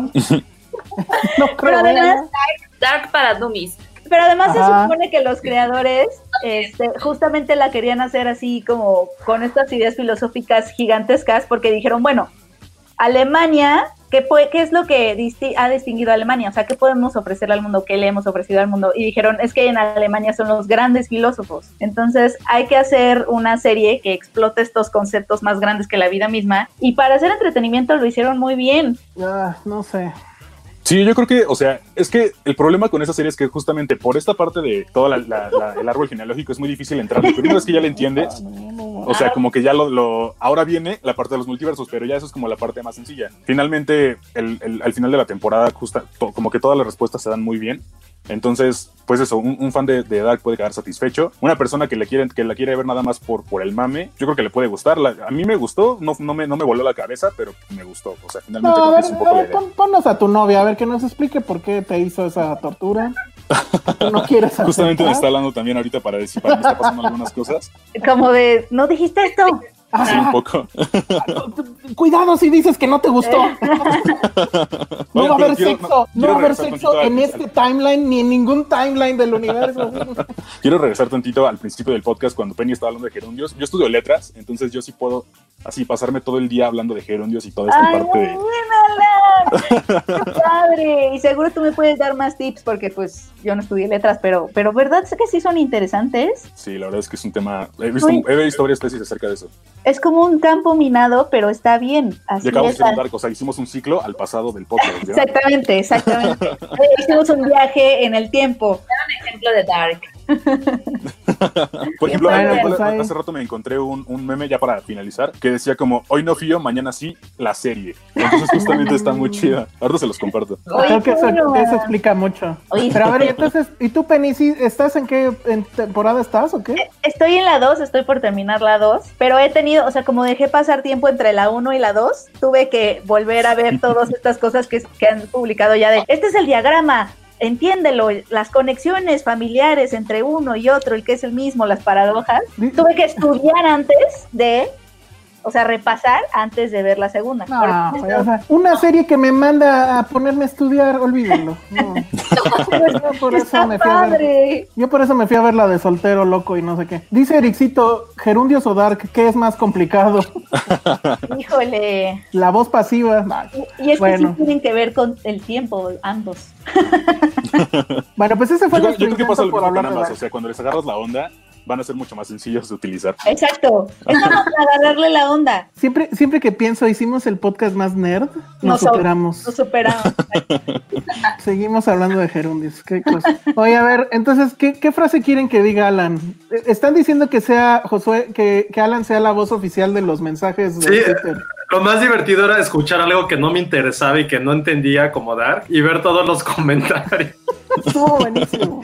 Efectivamente, creo que tienes que volverte la voz institucional de Filmsteria. Sí, a es ver. un hecho. Propónganle frases ahorita, tres, para, Ajá. para que leas Tres, en tu voz. tres frases para que las diga así con voz. Pero así bien profundas. Oh, Ajá, voz de hombre. Exacto. Pero profundas en qué sentido? ¿Profundas de decir o profundas de pensar? No, que ellos quieran escuchar que las dice Alan. Ajá. A- Es Alguien, muy romántico. O sea, si alguien le pone algo como, ah, tú ni modo. Digas que digas que soy tu padre. Alan, que cantes la canción de lo- del osito de los colchones. Ah, está bueno, ¿De va. los venga. colchones? ¿Cuál? El de, ¿No va? Ah, ok, "Oh, el oso ya va. ¿Te, lo- te la sabes, Alan? No, solo iba a decir... no. ¿Qué te Eh, ¿Qué te sabes? Sí, cántanos algo. O la de huele a Pues pollo, sabe a pollo, ese pollo. a eso. Oye, Nora Rodríguez está con todo. Dice que hagas frases dignas de venderse en OnlyFans. ¿Qué onda? Oye, y si le abrimos su chat privado de ¿Qué es. OnlyFans? Ay, Josué, no. Ay, José. Bueno, ya. Creo que si narraras, así iniciaras tu radionovela, serías un éxito, Alan. Hasta- De hecho, tengo unos podcasts ahí, entonces igual se los paso luego por si le quieren echar un, ojo, bueno, un oído. Oye, y nos roba todos los podescuchas. Ajá. ¿Qué Pero bueno, a ver, ¿puedo, Oh. puedo decir eso de Luke, yo soy tu padre? Ah. Aplausos, aplausos. Piel chinita, piel chinita. Piel chinita. Irónicamente no es la frase que dice. No. Pero eso De ustedes hecho. escribieron, ¿no? Ah, bueno, sí, creo que sí. La de I am your father. ¿Qué, Ah, qué es OnlyFans? ¿Quiere- Ay, Josué. ¿Quieres ¿Qué? que, que digas bienvenidos a Filmsteria? A ver, venga esa. Ah, ok. ¿Solo bienvenidos a Filmsteria o con, o con otra cosa? Hace de, la, de la próxima semana. El otro día, el otro Ah, ya sé Hacer un spoiler, pero puedes decir Filmsteria, el único podcast de cine que les manda mucho, mucho amor. Ah, por supuesto. Venga. A ver, ahí les va. A ver, espérate tiempo. Vero, sé que estás escuchando esto. Esto va a ser para la intro del próximo, de la próxima semana. Ya, ahora sí. ¿Me dan entrada? No, ya, dale. Vas, Ok. vas, vas. Bienvenidos a Filmsteria, el único podcast de cine que manda mucho, mucho amor. Eh, muy bien. ¿Será así, no? Eh, Esto es porque ya vimos ese documental, porque hay un documental, sépanse ustedes, sobre Walter Mercado y vamos a platicar de él la semana que entra. Eh, ¿Qué otras cosas teníamos? Bueno, se supone que íbamos a hablar de el- lo mejor que hemos visto en lo que va del año. Espera, me acabo de enterar que es OnlyFans. Ah, ya sabes que sí. ¿Qué es OnlyFans? Oye, ¿No sabías, Penny? No, No, ni yo. eh, Hasta yo sabía. Es como un sitio donde la gente que son como cam girls, bueno, y también hay dudes, este, pues sube sus videos o sus cámaras en vivo y pues la gente paga por ver esas cámaras en vivo. ya. ¿Ya me entendiste? que- que bueno, también hay OnlyFans así para crear, eh, es como tipo Patreon, ¿no? O sea, donde puedes comprar Eh. como arte de, pero sí, básicamente un poco es O sea, para o sea, yo cosas. compro, yo compro- compro pornografía. ¿Es porno? Así Sí, es porno. claro. Yo O sea, pagaría por. Regresé a los 70 como en Darko. ¿Por qué habría de pagar por pornografía? Pues Porque es muy vivo, popular ¿no? OnlyFans, ¿eh? Sí, Yo pagaría por algo así, pero en donde la gente enseña a sus perritos. donde puedas ver todos los perritos de las Pensé, personas. por un momento pensé que ibas a decir, yo pagaría si, si hablan en gerundio. Si usan bien sus gerundios. Si usan bien sus gerundios, me parece muy bien. Bueno, entonces, este, Oye, ese comentario. Oscar Sánchez dice, es hora de que el tío Elsa nos platique de OnlyFans, como cuando nos habló de los tables. Pues es que, o sea, no sé en qué mundo viven. ¿Tú sí sabías, Penny, que la canción de Armageddon es la más escuchada en los tables mexicanos? La de, la de Don't wanna close my eyes. Exactamente. Este, o sea, esa es la que más se baila. Ajá, exactamente. Así como acabas de bailar tú. Alguien, alguien va a hacer la edición con I don't wanna close my- y tú bailando así vas a ver. No manches. ¿por Oye, qué? no- no Es sabía canción esto. amor, yo tampoco. Es que tienen que juntarse más conmigo para aprender de la vida. O sea, no sabía lo de los strippers, lo de los OnlyFans. ¿Qué pedo? Yo tampoco. Pero ya sé jugar FIFA cabrón, así que si quieren una reta. Ay, sí. Ay, no se puede ni conectar y quiere retar. Esa fue la sección de videojuegos, ya. Cumplimos con esa parte. Bueno, pues entonces no sé de qué quieren hablar, amigos. ¿Quieren hablar de lo mejor que vimos en el año o ya nos vamos? Porque Penny creo que no se enteró que, que mandé un mail pidiéndoles ese listado. Ay, no me enteré. A mi mail. Sí. ¿De, de eh, qué mail? Ahorita me lo dice. Mándamelo otra vez. No, pero no te preocupes porque realmente la opción son como 10 películas y ya. Pues por eso son los 10. No importa, mándamelo otra vez. No lo vi. Va, te lo mando. Sí. Este, pues es que ya no sé, porque con los votos de Penny seguramente esto se va a modificar. Pero que los vaya diciendo con base en los que vaya. Sí, creo que no debe haber muchos cambios. Y sobre A ver, todo va. está bien porque la próxima semana vamos a hablar de las mejores series del año. Bueno, Exactamente. De lo que. O sea, estamos haciendo esto porque aunque ustedes no lo crean, ya estamos en julio y ya pasó el primer semestre del año, el peor semestre de la historia probablemente. Y lo que siempre hacíamos era que cada eh, primer podcast de julio decíamos lo mejor que hayamos visto en la primera mitad de- del año. En este caso lo vamos a hacer, pero las opciones son minúsculas. Entonces, para seguir con esta bonita tradición, es lo que vamos a presentar ahorita, pero claro, sí fue bien complicado llegar a estas 10 películas, ¿eh? Sí, este. Puedo hacer así mi voto. Sí, Ah, pues si quieres. como, Mac- como Commodus.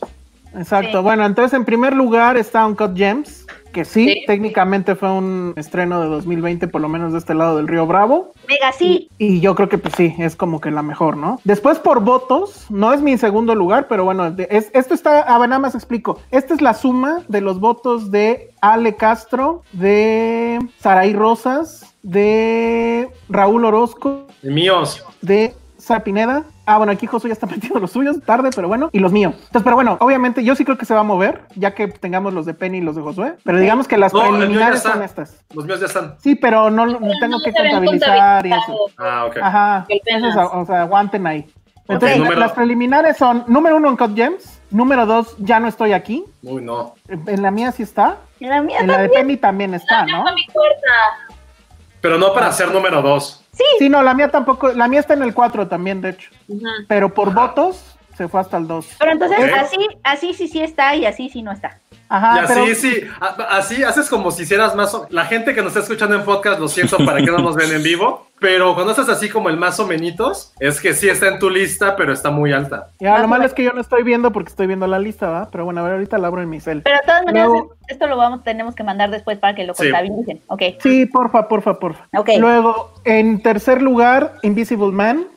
No. ¿Cómo? No, la vi hace como tres semanas y toda la película estuve así de, ay, no mames, ¿esto qué? No, o sea, Sí. no, no es una gran cosa. Ah, o sea, no, o sea, mal. a ver, ten- era sí, sí, sí, estaba como en el top, pero no hasta arriba, ¿verdad? Ajá. Pero sí Ah. está en el top. Ah, ok. sí.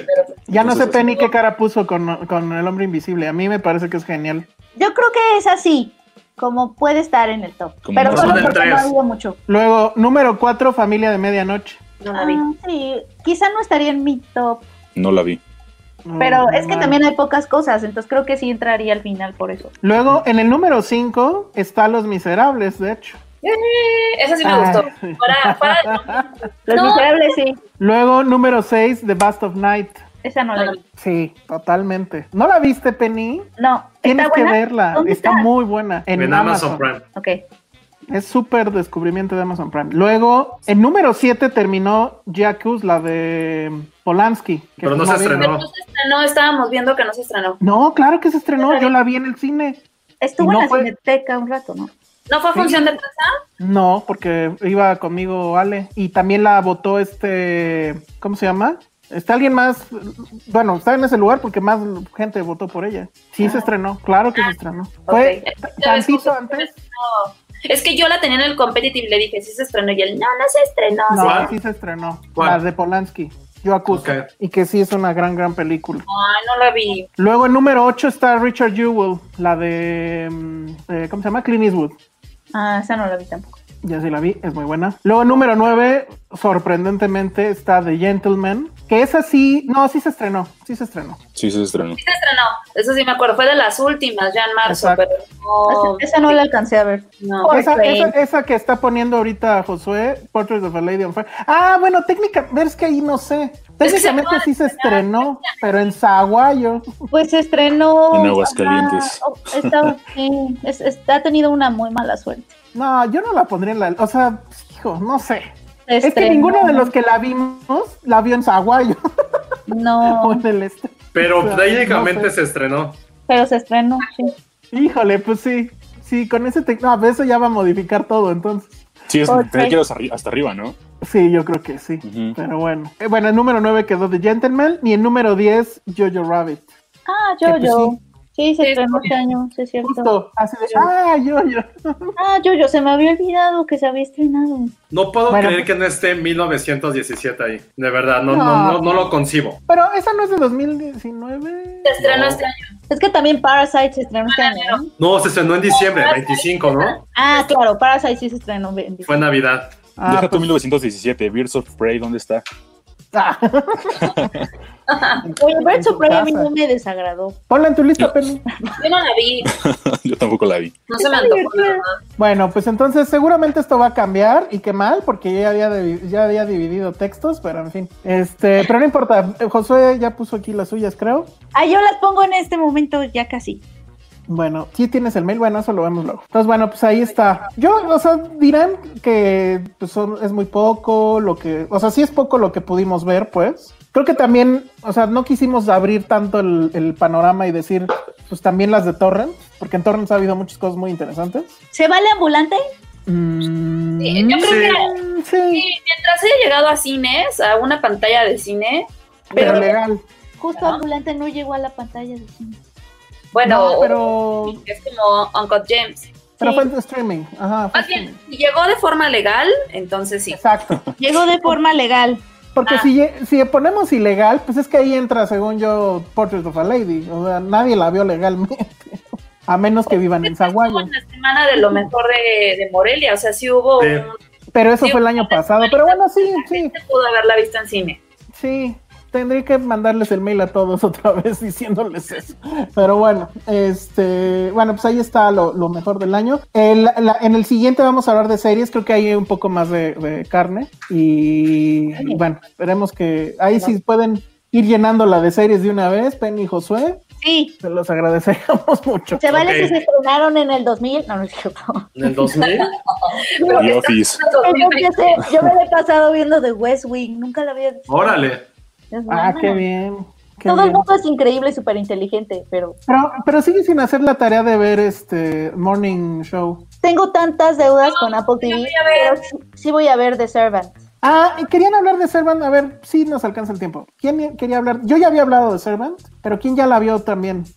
Yo apenas la voy a ver. Tú, Ale. Sí, nosotros ya la vimos. No sé si quieren esperar a Penny. Ay, sí, espérenme.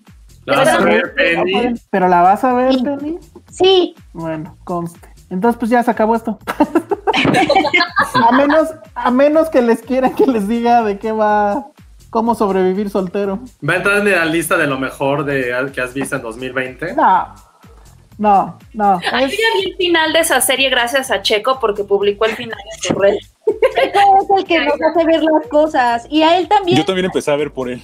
Sí, te digo, Checo hace esas cosas, pero sabes que él, a él también me, él también me dijo que tampoco, o sea, sorprendentemente no le había molestado tanto. es Sí, que no. miren, a ver, ahí Por les va. se me antojó. Dije, bueno, puede que le Ah, den una a ver, a ver, entonces ahí va, ahí va. ¿De qué trata? Es un grupo de amigos que donde uno de ellos es actor y que su mujer, que es, este, bueno, es su novia, el día que él se va a declarar, que es en una alfombra roja de, de su única película que ha tenido éxito, que es una comedia romántica mexicana, entonces está en la alfombra roja, le va a pedir el, que se case con ella, con él, y en ese instante sale un video viral donde ella está teniendo sexo con otro tipo. Entonces, pues obviamente hay una gran crisis, etcétera. Tiene todos, todos los clichés y todas las taras del cine mexicano actual de comedia, es decir, todos los, todo sucede en la Condesa, en la Roma. Estos güeyes tienen, en su mayoría, tienen departamentos increíbles.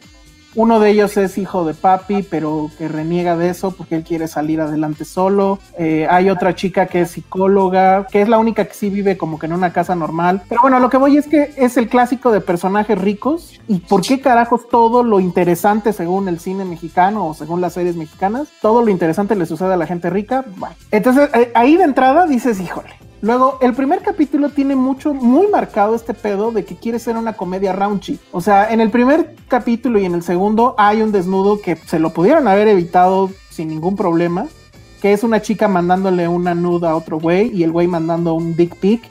Y las Por dos cosas... ¿Eh? Por OnlyFans, ajá. y las dos cosas se ven en la pantalla. Que dices, bueno, está bien, ¿no? Obviamente, sí hablan con muchas groserías, pero eso sí es como que natural hasta cierto punto. Pero lo interesante es que, o sea, lo que a mí me hizo quedarme es los chistes meta. Hay muchos chistes meta que tienen que ver con el gremio, que tienen que ver con el cine mexicano. Está el chiste que ya contamos al principio de todas las películas porno, este, con título, todas las películas mexicanas con títulos porno. Eh, está un chiste que dicen que hay una regla en los actores mexicanos que es la regla del 2-1 o algo así, que es tienes que hacer dos películas independientes y después de eso te llaman a una a hacer una publicidad, a hacer anuncios y que de ahí sacas lana. El tipo, hay una chica que es, bueno, una señora que es como que la que maneja al, al ac- al actor este de comedias románticas, que estoy casi seguro que está basado en alguien real que conozco, eh, que también está medio metido en estos asuntos de, de promoción y demás. Sale Marta y Gareda en un, en un cameo donde no le dan un papel y dice, ah, te las vas a ver con Mondra, le voy a decir a Mondra. Entonces, bueno, los que entendemos eso, pues está como que cagado. O sea, se ve que el que escribió esto pues sí está en, en- en- en el asunto. Pero lo interesante creo es no tanto la historia de este güey, ni su pedo romántico, ni si es soltero o no, sino todos los amigos. O sea, todo lo que le sucede a los amigos, siento yo que por momentos está mucho mejor escrito. Hay un capítulo, por ejemplo, donde él se va a ir a ligar a una chica nueva, pero le dice a sus amigos que vayan y entonces están en diferentes mesas y pasan diferentes cosas y es cagado. También tienen mucho esto de sí querer mostrar, pues sí, este México hip. O sea, por ejemplo, este, esta secuencia que les digo sucede en una terraza muy famosa de, de la Plaza de la Constitución, el Monumento a la Revolución, pues. Que no me acuerdo el nombre del restaurante, pero seguramente si Josué la viera, sabría qué restaurante es. Y, su- y hay muchas secuencias que suceden en restaurantes reales de la Ciudad de México, que insisto, yo no los conozco, pero seguramente son identificables. Entonces eso creo que está bien y pues te va ganando, poco a poco te va ganando porque lo que pasa con los cuates estos creo que es chistoso, pero también hay momentos donde se vuelve muy cursi, hay momentos donde les entra un poquito la moralina, siento yo. Entonces es irregular, pero no es vomitiva como, no sé, o sea, yo me esperaba una película romántica mexicana promedio, como las que hemos visto pues ya muchas, como de Marta y Gareda y demás. Y creo que aquí de repente, de repente sí hacen cosas interesantes, de repente hay secuencias interesantes, en fin, o sea, sí se deja ver. Es eh, la serie para lavar los platos de esta semana, que es así como yo la vi. Ajá. O sea, no, no le tienes que poner mucha atención, la puedes tener ahí de fondo y no pasa nada, pero no, o sea, no- sí, yo ya la abrí desde hace un buen, o sea, en la de- para lavar los platos en la pandemia. Y miren que hay muchos platos. Esa es una muy buena categoría, ¿eh? Ajá. Películas para fajar en su momento dijimos, creo que son películas para lavar los trastes o para hacer ejercicio. Ándale, para hacer ejercicio está perfecta. O sea, te, eh, te distrae de que si ya te estás cansando y en una de esas ya hiciste el media hora de, no sé, de la bicicleta o algo. Entonces sí, para eso funciona muy, muy bien. Hablando de eso, perdón, en Twitter nos mandaron hace ratito, arroba el profe de mate, que hagamos un especial de películas que solo se ven una vez en la vida. Cuando hablan de eso en el pod, cuando hablan de eso en el podcast, ya sea por muy mala o muy buena película, pero que no se alcanzó a ver pues, más veces. Ay, Ay, vamos a agendarlo. Y sí, y, eh, ¿Cuándo se quedó así de cómo? No, es Yo que también me quedé así, pero es que, lo, es que creo que fue porque ya salió, ya, ya está en Netflix A Ghost Story. Y por ejemplo, esa película me, me pasó a mí, yo solo la pude ver una vez en la cineteca y ya nunca la pude volver a ver hasta que llegó a pues internet. Ah, pero que eso es se refiere un poquito. Por ¿Pero es porque no tienes a- a- por acceso o porque es demasiado perturbadora o dolorosa y dices no una vez? O Pues porque eso no lo dice. la odiaste. O sea, Nuestro dice, ya sea colaborador, por muy mala Agustín. o por muy buena. Supongo que Ya. Lo que pasa es que, por ejemplo, en, en nu- nuestro colaborador Agustín hizo un listado de películas que solo vimos una vez, pero porque no las soportamos otra vez. O sea, por ejemplo, Ale supongo que sí. Yo, pues ya dije, el, este, el hombre, el, el hombre elefante no la puedo ver. Quisiera poder decir que It solamente la he visto una vez, pero me han torturado tanto de que de repente me la ponen. Ajá. Sí, Entonces, canoa. bueno, puede ser, vamos a pensarlo bien. Ya lo dijimos también, ajá, canoa. O sea, creo que eso ya en cierta forma ya lo. Ya, son las que nos traumaron. Poquito. Entonces, bueno. Pues ahí está, creo que ahora sí ya nos acabamos. Entonces piensa en una frase pegadorcísima, Alan, con la cual nos vamos a despedir con tu poderosa voz. Exacto. Oigan, y rápido, perdón, hace rato que están hablando de Dark, justo va a cumplir 35 años que se estrenó Volver al Futuro. Sí. Este fin de semana cumple 35 años. Madres. Y seguimos sin autos voladores, sin pizzas este, deshidratadas, sin nada que nos prometió ese futuro. Tenis. Sin los tenis, carajo. La ropa, acaba. Pero qué bueno que no nos decimos así, ¿no? El otro día la vi y dije, Dios mío. Bueno, de todas maneras tendríamos la pandemia, entonces pues ya. No Pero- tenemos a dónde ir con nuestro auto volador. qué, qué triste está todo, amigos. Todo está muy triste. No es cierto, no le hagas caso a Ale, no, no, no, no es cierto, no, no es cierto. Muy bien, Arceberto dice, se ve un payaso en la esquina de la casa de Ale. No, ya. En el mapa que tienes atrás ya apareció un payaso. No, ya, ya, ya pasa eso. No les voy a creer nada ya de lo que diga. No es Que cierto, los, Ale. que los tenis sí los sacaron. Pues sí, pero de edición limitada y dudo que hayan funcionado mucho. Ajá, No, que- tiene muchas cosas. Porque de hecho incluso la Pepsi también salió de edición limitada. Yo quería una, pero volaron, volaron. Sí. Bueno, pues está que eso. Chequen. eh, Ah, ya tenemos TikTok. Jesús iba a decir eso. Ya tenemos TikTok. Eh, les prometemos este TikToks de Ale y de Penny bailando. ¿Qué les pasa? Promocionen sus, pro- sus, sus propios bailes. A ver, Penny, ¿quieres verme bailar a mí? Sí. ¿Quieres Sí. ver bailar a Josué? Mira, yo bailo aquí, no necesito el TikTok. A, ti no No. te, a ti no te veo bailar nunca. Vamos a tener TikToks de Alan diciendo las frases que pidan. Ah, ese sería un éxito. ¡Ay, no! Apunto. el diablo. Acaba de salir un payaso en la transmisión de YouTube y, y Ale ya está viendo para otro lado. Bueno, ya tenemos TikTok, síganos. Vamos a intentar a ver qué se nos ocurre. Eh, arroba Filmsteria Cine en, en- Sí, en porque, TikTok. porque alguien en Suecia o Suiza nos ganó el nombre, ¿no? Ganó el- sí. Estuvo súper loco. Sí. ¿Qué otra cosa? Dice mi hermana que la película favorita de mi papá es Volver al Futuro, ni al caso, más bien no lo conozco. Yo creo. Más bien. No Es que, siento, es que siento que son películas como de papá esa, ¿no? Sí. Volver Oye, bueno, preguntan por los audios, Josué. Sí, tenemos que meter los audios. No nos han mandado. Gracias por Oh. mandar los audios al WhatsApp de Filmsteria. No, pero ahí tenemos una idea con el WhatsApp que tenemos. Nada más déjenla, bajamos bien y ya pronto sabrán. Tenemos una idea con la voz de Alan y eso. Pero bueno, Oiga, es- eso está muy fuerte, lo que quieren OnlyFans de Filmsteria, ¿no? ¿para cuándo el OnlyFans de Finsteria? Pero que sea de arte y así. Pero aparte solamente pidan a Alan y a Josué.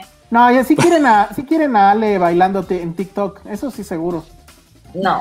Pero ella ya Hagan dijo un- que sí. Hagan un grupo de Telegram. Órale. ¡Ay, ya me fui! No, ahí estás. Ahí estás, Ah. junto al payaso. Sigues. ¡Ay, Dios mío! Payaso, Se Josué. llevó el payaso. Estoy Bueno, pues ya vámonos. A menos que tengan algo interesante que decir, ya vámonos. Esto... Yo ya tengo que partir, pero los amo. Sí, eh, ya con las entradas de Josué y de Penny. Entonces, bueno, ya mañana publicamos cómo queda finalmente el top 10 de películas, el de series hasta la semana que entra. ¿Y qué otras cosas? Ah, bueno, está la entrevista que hicimos con Natalia Beristain en el canal de YouTube. Si la pueden checar, si nos pueden dar, eh, si se pueden suscribir, le pueden dar manita arriba, la campana, todas esas cosas que se necesitan para volvernos youtubers famosos, se los agradecemos mucho. Vamos a, vamos a hablar del, del documental de, ¿cómo se llama este hombre? Este, Walter. Walter Ay, se me Mercado. olvidó, Walter Mercado, que ya lo, ya lo vimos. La verdad es que sí está padre. Y yo no soy nada fan de esa cosa, pero bueno. Y, em, ¿y qué más? Bueno, pues vam- vamos a estar este, tratando de subir TikToks. A ver si me animo a bailar o algo. Entonces, bueno, no, no creo, porque el chiste es que nos sigan, no que nos abandonen. Entonces, bueno, pues ahí está. Oh, Redes ver. sociales, empecemos con el invitado, Alan, tus redes sociales. Arroba Alan Tres Pelos en Twitter. Muy bien. Muy bonito, Nick. Ale, Arroba Ale Kazagi. Penny, Arroba Penny Oliva. Que ah, estaban festejando tu atuendo del día de hoy. ¿Así? ¿Por qué? Sí, no sé, al principio estaban diciendo. Ah, poco. Es la playera más X del mundo. Es que sí te ves muy cómoda. Sí, es, Bueno, es súper Josué. hermosa. Josué, Es arroba Josué-Corro. Eh, es que te decía decir, ya también vamos a llegar a los cuartos de final del, ah, sí, del, sí, mundial, sí. de, del mundial de Soundtracks. Estoy muy decepcionado de todos ustedes, pero bueno. Yo no, La La Land tenía que ganar. Están muy, muy bien por ustedes. No, yo por, lo- yo por el graduado, en serio no votaron por él. No, pero bueno. no. Este, Y también Alan, Alan va a cantar una rola de ese soundtrack. Del soundtrack ganador, Alan va a cantar una rola. Cuando se suscriban al TikTok. Anda, no, y que, que, que se sigan suscribiendo al YouTube para llegar a los mil, por favor. Si llegamos Bueno, a, a los mil, Alan sube una canción. Ajá, exacto. Si llegamos a los mil, Alan da sus frases esas de OnlyFans que quieren. Todos vendiendo a Alan. Sí. Estamos súper vendiendo a Alan. Somos sus padrotes. Bueno, ya vámonos, Josué. Ya, ya, Ya dijo. dije, Ya dijiste, ah, bueno, entonces yo soy el Salón Rojo y vean, vean Dark, pero solo si tienen doctorado y así. Adiós. Adiós. Bye. ¿Quieren que lo diga?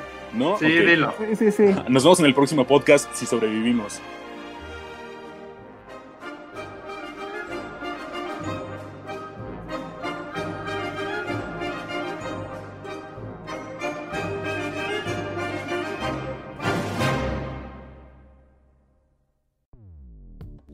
Dixo presentó Filmsteria, con Penny Oliva, Alejandro Alemán y Josué Corro. La producción de este podcast corrió a cargo de Verónica Hernández. Coordinación de producción, Verónica Hernández. Dirección general, Dani Sadia. Even when we're on a budget, we still deserve nice things. Quince is a place to scoop up stunning high end goods for 50 to 80% less than similar brands. They have buttery soft cashmere sweaters starting at $50, luxurious Italian leather bags, and so much more. Plus, Quince only works with factories that use safe, ethical, and responsible manufacturing. Get the high-end goods you'll love without the high price tag with Quince. Go to quince.com/style for free shipping and 365-day returns.